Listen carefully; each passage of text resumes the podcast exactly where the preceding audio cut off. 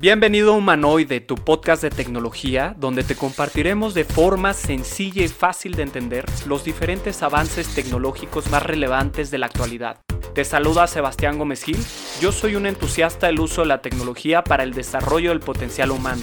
Creo que conocer aspectos básicos nos ayudarán a seguir creciendo en lo personal, laboral y por supuesto tomar buenas decisiones para nuestro futuro. Así que te invito a que nos acompañes para descubrir este mundo tan apasionante de la tecnología.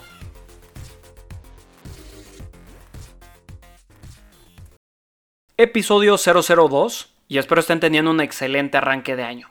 Ya pasó la primera mitad de enero, no lo puedo creer, y espero hayan podido incluir alguno de los consejos del episodio anterior en su lista de propósitos. Si todavía no lo han hecho, aún están a tiempo. En esta ocasión, como se los adelantaba en el capítulo anterior, les traigo preparado un tema que le viene muy bien a esta primera temporada de Humanoide, ya que entenderemos en dónde estamos parados en materia de automatización. Yo creo que es relevante hablar de esto, sobre todo porque ya nos está impactando de alguna u otra manera en nuestra vida. Por lo general, este tema puede ser bastante controversial. Como podrán ver, hay muchos expertos que creen que a raíz de las nuevas tecnologías, a raíz de la robótica y de los nuevos avances que estamos teniendo, se podrán generar más puestos de trabajo de los que se pueden llegar a destruir o sustituir. También se habla de un ingreso universal para todas aquellas personas que estén desempleadas a raíz de la automatización.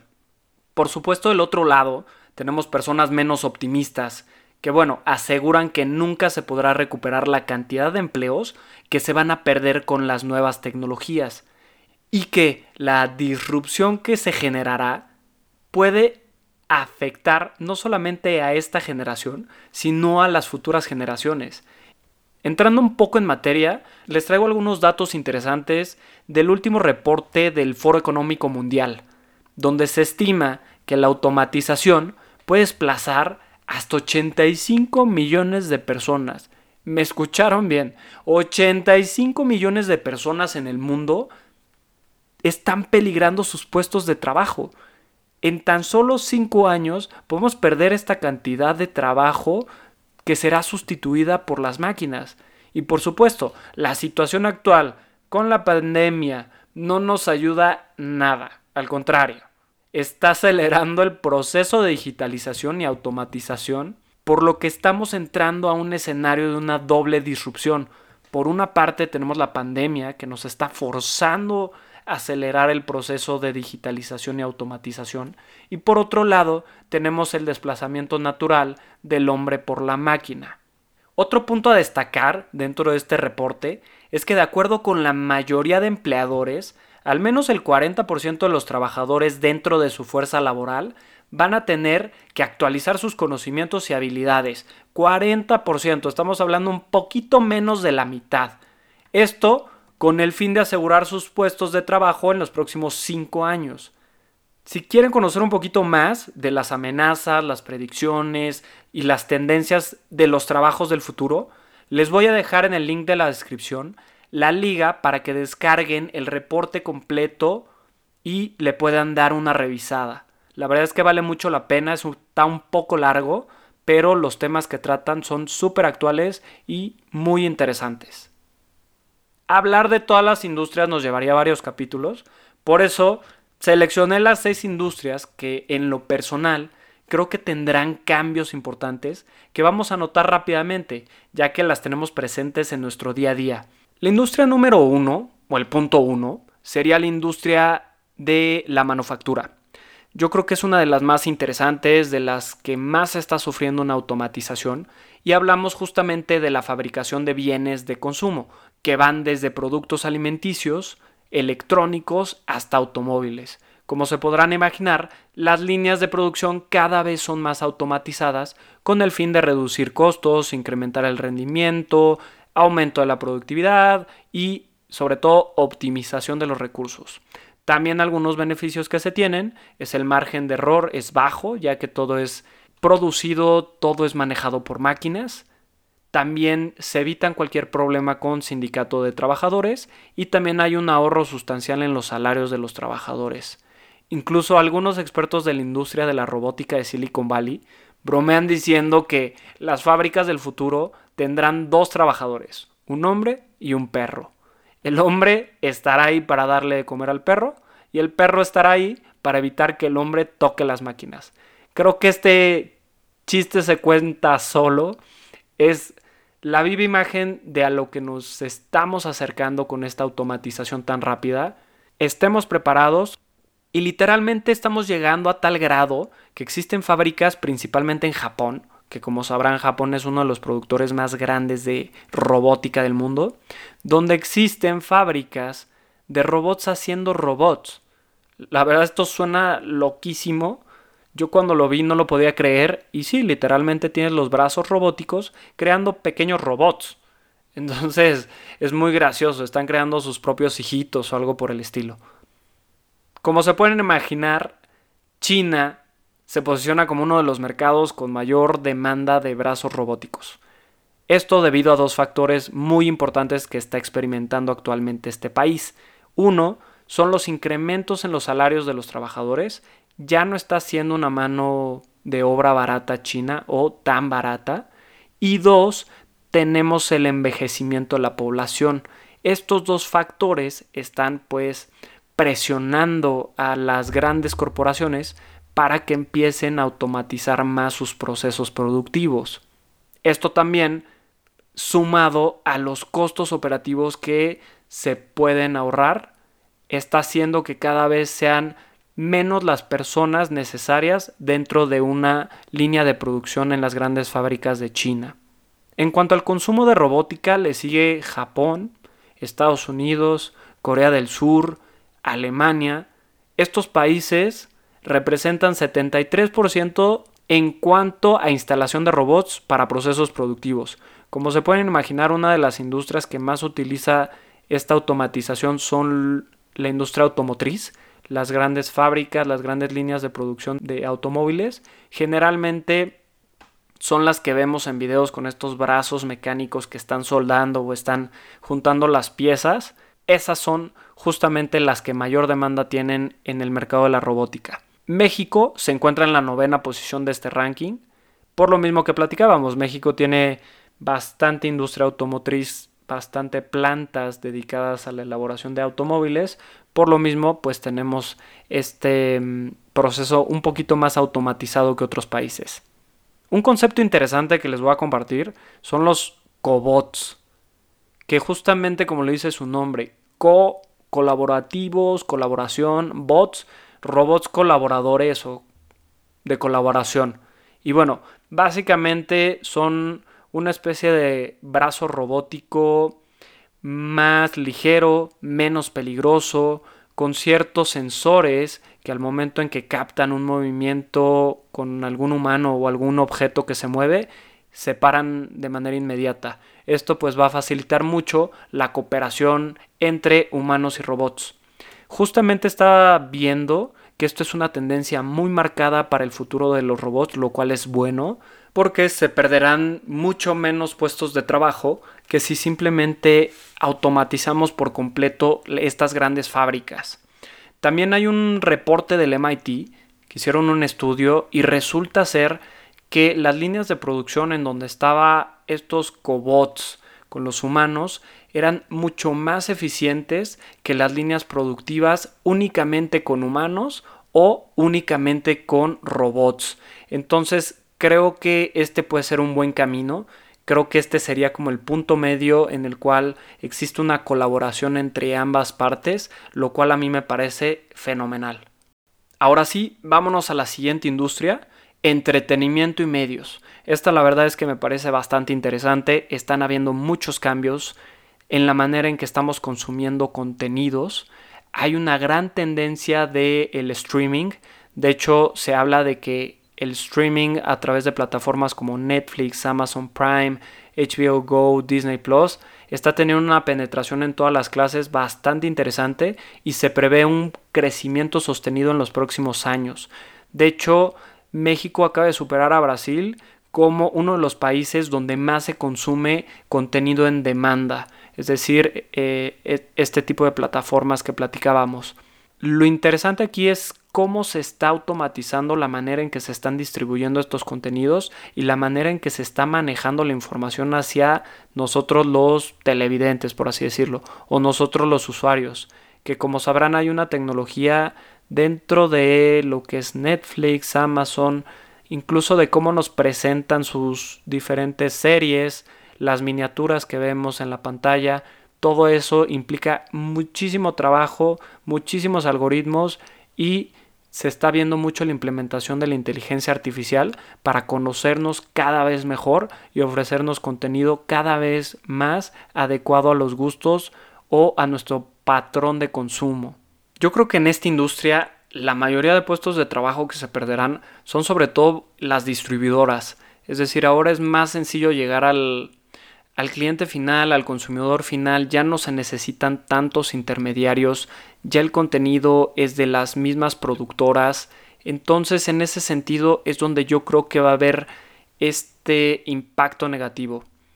Ya si nos queremos ver súper futuristas, si queremos adelantarnos un par de años a lo que estamos ahorita acostumbrados, puede ser que en un futuro tengamos una inteligencia artificial que con base en todo el machine learning, con base en toda la información que pueda recabar, ella misma pueda crear una película o una serie desde cero, tomando en consideración todos los gustos a nivel internacional o a nivel regional de cualquier tipo de contenido que quiera presentar. La verdad es que eso suena súper interesante. Yo creo que lo vamos a ver un poquito más en los siguientes años, cómo la inteligencia artificial también va a empezar a crear contenido. Vámonos con una de las industrias que considero de las más importantes y estoy hablando de la industria de la salud. No sé ustedes, pero históricamente se sabe que la salud y la tecnología van mucho de la mano y gracias a esto pues hemos podido mejorar la calidad de vida de las personas de manera importante y también gracias a esto contamos cada vez más con aparatos mucho más precisos y diagnósticos mucho más certeros. Uno de los ejemplos más famosos de la robótica en la medicina es el famoso robot cirujano Da Vinci. No sé si ya lo habían eh, escuchado. La verdad es que no es tan nuevo, sin embargo yo creo que es una de las tecnologías que marcó un antes y un después dentro de la medicina. Este es un robot cirujano, como lo dice su nombre, el cual se especializa en cirugías que requieren poca intervención en los pacientes es decir, cirugías en las que se necesita cierta precisión en cuanto a los cortes, en cuanto a que no sean invasivos para el paciente.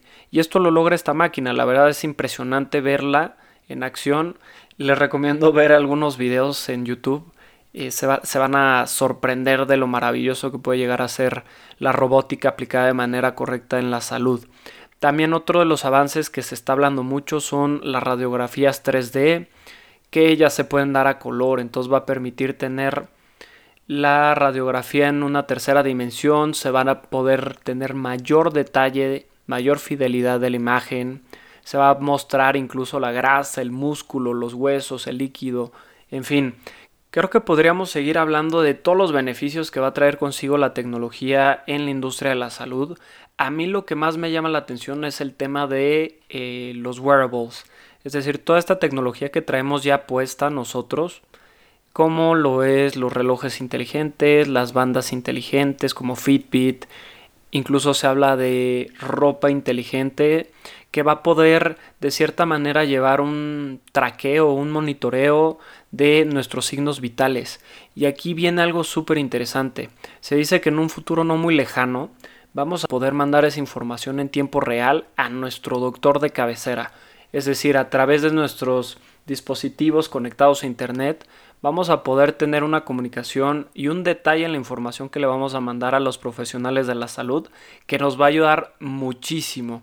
De hecho, se habla que con todo esto, los médicos van a tener que tomar un papel más como de consultor, como de analista de datos, ya no va a ser tanto dar los diagnósticos, sino representar los datos. Es decir, el diagnóstico lo va a poder dar la máquina con base en la información que se está alimentando y simplemente los profesionales de la salud van a interpretar esos datos y van a dar sus recomendaciones con base a su experiencia y con base a lo que la máquina les esté sugiriendo o los resultados que estén mostrando.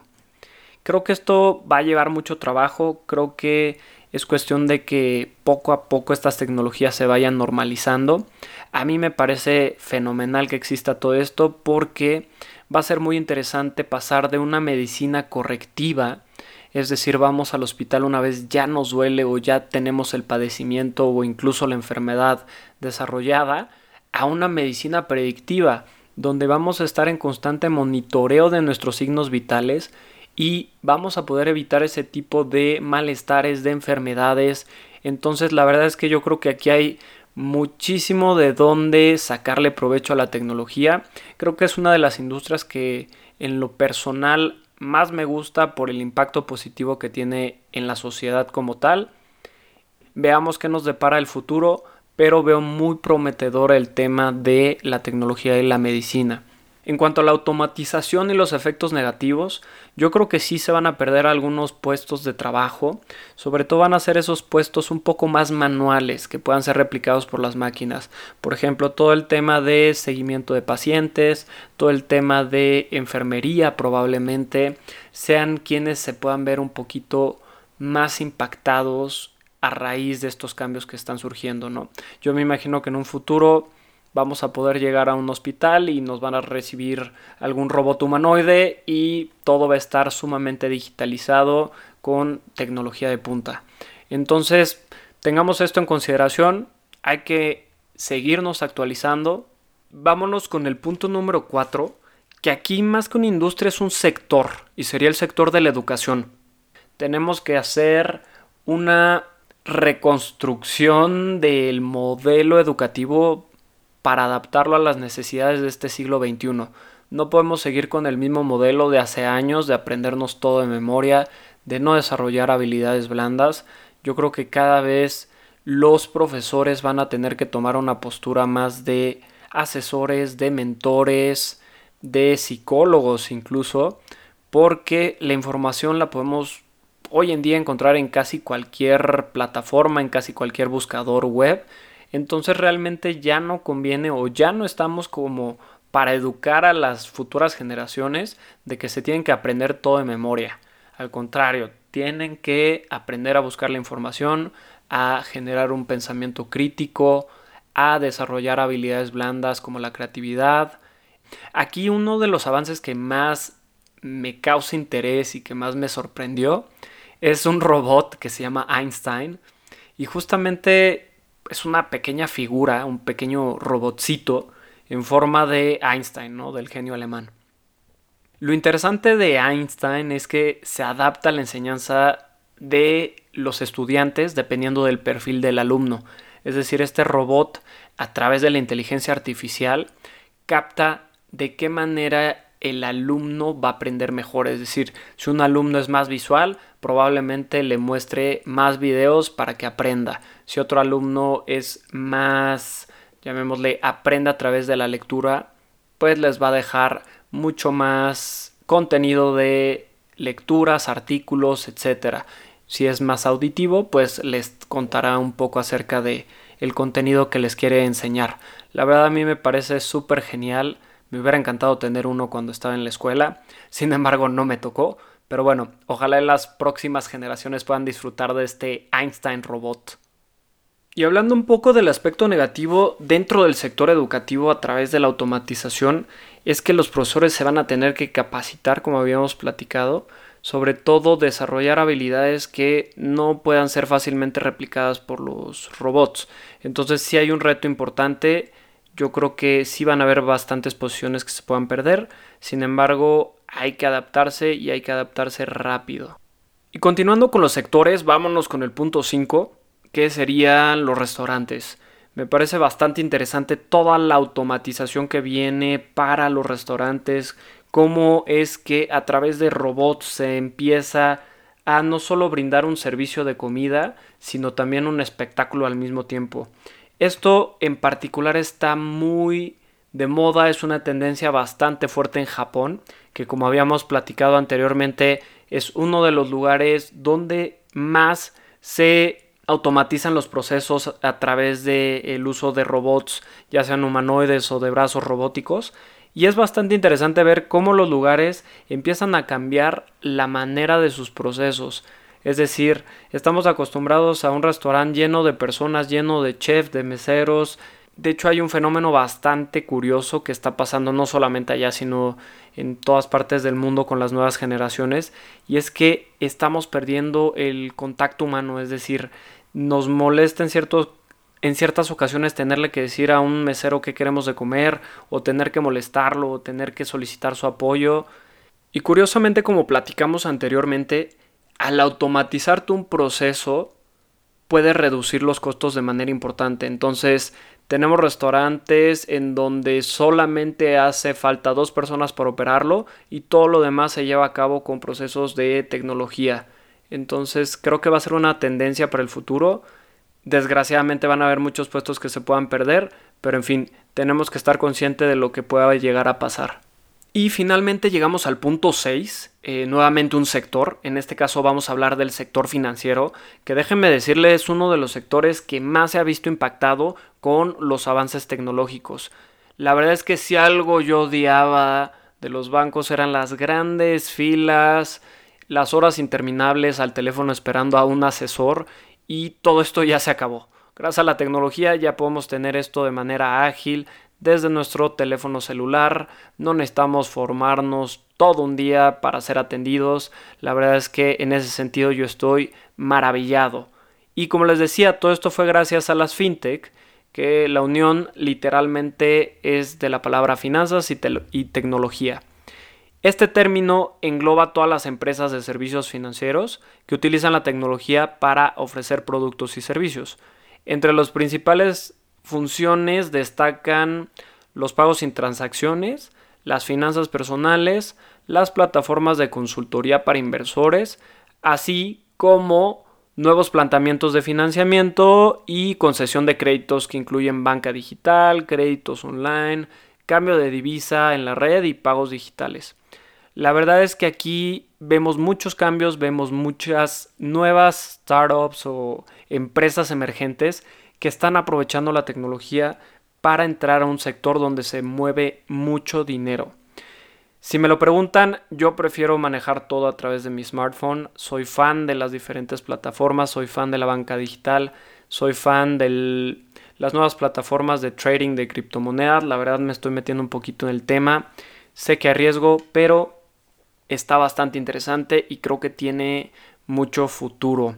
De hecho, hablando acerca de las fintech, vamos a traer expertos que nos van a asesorar y nos van a platicar un poquito más a detalle de los diferentes tipos de fintech que existen. El aspecto negativo de la automatización dentro del sector financiero, la verdad es que sí van a haber muchos puestos que se van a empezar a perder, sobre todo hablando de las sucursales físicas, ¿no? De los bancos. Se prevé que pues, los bancos empiecen a cerrar estos puntos físicos donde estábamos acostumbrados a ir para que nos prestaran el servicio y todo esto se va a digitalizar. De hecho, hay un gran incentivo porque al hacerlo, estas grandes instituciones bancarias se van a ahorrar mucho dinero porque al ser todo digital es mucho más barato y les permite pues convertirse en instituciones más competitivas. Y con esto llegamos al final del episodio. Muchas gracias por habernos escuchado nuevamente. Gracias por todo el apoyo recibido en esta primera semana de podcast. Tuvimos un lanzamiento bastante bueno. Si no nos siguen en las redes, los invito a que nos sigan. En Instagram y Facebook nos van a encontrar como humanoide.mx y nuestro canal de YouTube lo encuentran como Proyecto Humanoide. Igual los invito a suscribirse dentro de su plataforma de podcast a nuestro podcast humanoide para que puedan recibir cada semana nuestros nuevos episodios y los puedan escuchar cuanto antes. Se despide usted su amigo Sebastián Gómez Gil. Esto fue Humanoide y recuerden que está en cada uno de nosotros si queremos seguir siendo parte del montón o queremos entrarle con todo a lo que nos depara el futuro. Hasta la próxima.